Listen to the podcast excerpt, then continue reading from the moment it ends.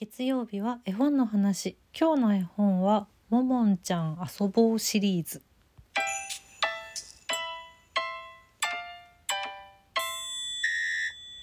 えー先週の23日かな？に更新した小劇場リモートーク真島いちかちゃんとお話ししてた時にいっちゃんからおすすめされたこの「ももんちゃん」シリーズをですね今日はせっかくですからもうあのいっちゃんからおすすめしていただいたので私からも改めてご紹介をさせていただければと思うんですけれども、まあ、まず「ももんちゃん遊ぼう」シリーズは全22冊プラス「ポップアップ絵本おめでとうのももんちゃん」がただいま出ております。一番最初の「どんどこももんちゃん」から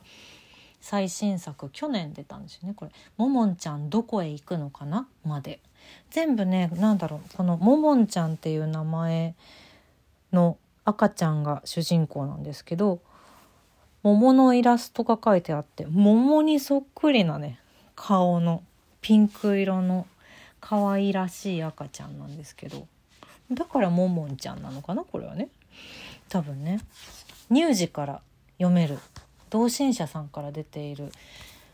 絵本でしてこのピンク色の表紙が可愛いよね。このピンクすごく暖かくて私好きなピンクですね。ちょっとサーモンピンク寄りのほんと桃色っていう感じの柔らかいピンクで。で可愛らしい手書きの手書きデザインみたいな感じのタイトル。そしてこのももんちゃんのね単純な表情なんですけど最初目が点だったんだよね。このどんどこももんちゃんの頃には。真っ黒のぽつりとこうつぶらな瞳だったんですけど後半になるに従ってちょっとねお目目が大きくなってます。最近のももんちゃんはちょっと目に光が入ってくるくるくるっと描かれてるっていう感じですごいそれも可愛いんですけど。はい。この「ももんちゃん」シリーズまあ22冊もあって私ねちょっと「ポップアップ絵本だけ手に入らなかったんですけど今週1週間かけて22冊全て読みました。まあ大人はねこれ乳児も楽しめる絵本なんで大人はパパパッとすごい勢いで読める絵本なんですけどとにかくかわい。いこれまたかわいいももんちゃんが。うん。でなんかねいっちゃんから結構その子供向け本にしてはシュールな展開っていうお話だけ先に聞いてたんですけど確かに。確かにっていうのも結構ね何冊かありますけどもなんだろう。まあ私は自分に子供がいるわけではなくてこう友達の赤ちゃんたちとね出会っての印象ですけどやっぱこの何？小さい頃の赤ちゃんってこうハイハイができるようになってから立てるようになるまでそしてそれ以降本当に結構びっくりするぐらいパワーにあふれてるよねって思うのよね。あれさっきこっちのお部屋で遊んでたと思ったらいつの間にかあれあっちにいるみたいな「いつ移動したの?」みたいな意外とみんなパワフルでそして好奇心旺盛でもういろんなところ行っちゃうっていう。それのなんかもう発展した形っていうかももんちゃんはねもうとにかくチャレンジャーなんですよ。22冊にわたって。すごいよほんと。そのもういっちゃんも言ってたけどねとっとことっとこ。ないし1冊目ではどんどこどんどこどんどこどんどこっつってこうねとっとことっとことももちゃんはもういろんなところにこう走っていくんですけど大体横向いてこう走っているポーズっていうのがねメインのももちゃんのイラストであるんですけどどこへでも行っちゃう。そして走る陸だけではない。陸だけではないの。空も飛んじゃう。ヘリコプターに乗っちゃったりとかね。あと泥の車を運転して海まで行っちゃったりとかね。もうパワフル。パワフルなのよ。ヘリコプターの時なんかはもうかなり上の方まで行って雲の向こうの雷さんとお友達になったりする。雷さんとお友達になる。もうそう。今急に雷さんから出てきてしまいましたけどももんちゃんの一面っていう話もあったのよね。いっちゃんの。ももちゃんと遊ぶ一面として、えー金魚さんとサボテンさんとお化けさんっていうのが出てきます。これまたその私とかが子供の頃にはおそらくなかったであろう友達たちだよね。なんだろう私が小さい頃はさやっぱ結構哺乳類メインだったと思うんだよね。クマさん猫さんワンちゃん、うん、うさぎさんたいな、まあ、その辺も出てくるんですよ。ももんちゃんシリーズにもその辺の動物たちも出てくるんですけどまさかの一番よく出てくるお友達が金魚さんとサボテンさんとお化けさん。ちょっともうこれはさ誰とでもお友達になれるよってことなのかなって私はそのいっちゃんの話を聞いてからすごい想像してたんですけど哺乳類にとどまらないっていうのは素晴らしいよね。そして実際に22冊読んでみてすごく思ったのはやっぱさその全然違う生き物ないし幽体お化けさんいるからねだからさそれぞれのなんだろう特徴というかいいところもあるしあそれはできないこの人にはっていうのもあるしこの人っていうかね この友達にはこれができないみたいなそういうのが要所要所に出てくるんだけどそれでもお友達であるよっていうそこがなんか私たちの小さい頃の絵本にはなかった要素だなと思って私はそれがすごく素敵だなって思います。でもなんかさなんだろう。なんでこの3つなんだろうっていうのはさ もちろん作者の豊田和彦さんに聞いてみないとわからないんだけれどもなんだろう。例えばさお家でさ金魚飼っててサボテンがこう窓辺にあってみたいなお家だとしたら赤ちゃんって結構今何を見て笑ったの？みたいな瞬間ってすごくいっぱいあるじゃないですか。だから金魚さんとかさ金魚とかサボテンを実際見てト田さんの娘さんたちが娘さんがお二人いらっしゃるんですって。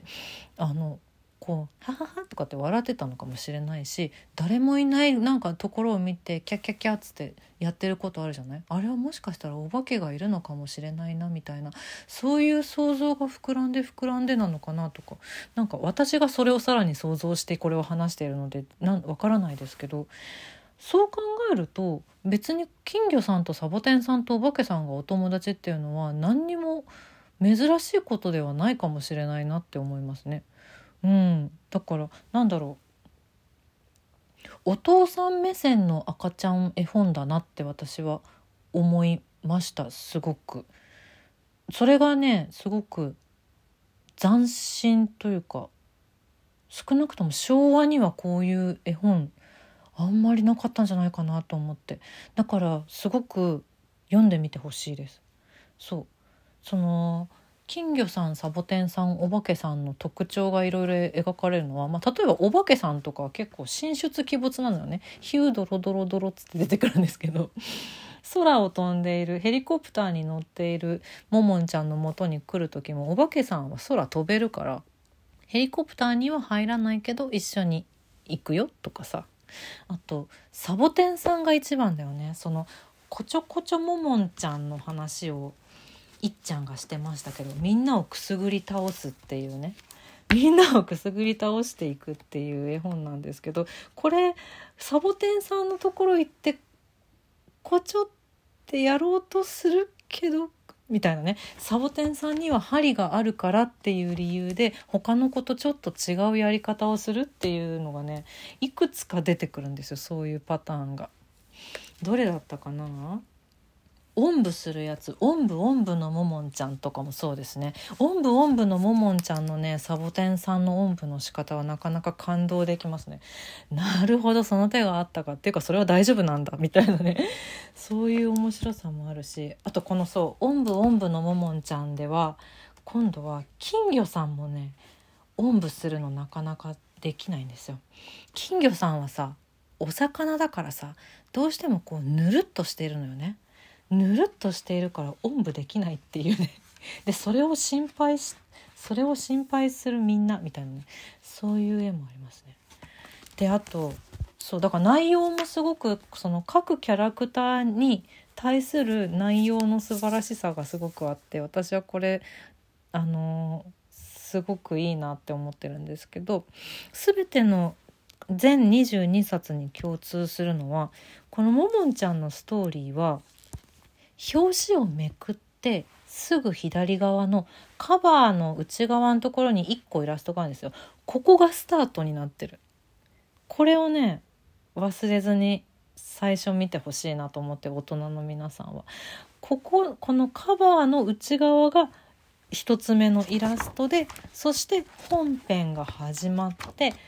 本編が終わった後日談が裏表紙になっている後日談っていうかその後のその後のももんちゃんたちっていうのが裏表紙で描かれてるっていうのが全部共通している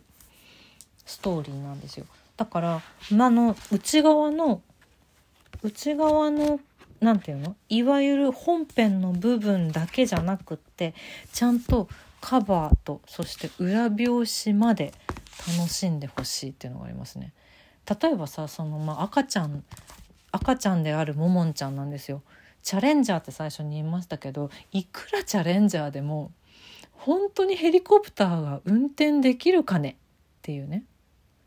その辺のしあの回収は裏表紙にあるんじゃない？これって私は思ってます。なるほどねっていうやっぱりそういうことだったかっていうふうになんか納得できるのが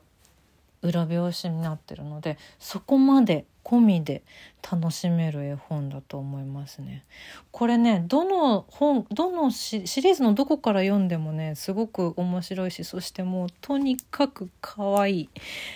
今の時代にすごく合ってる絵本だと思うのでちっちゃいお子さんがいる方是非読んでみてほしいなと思います。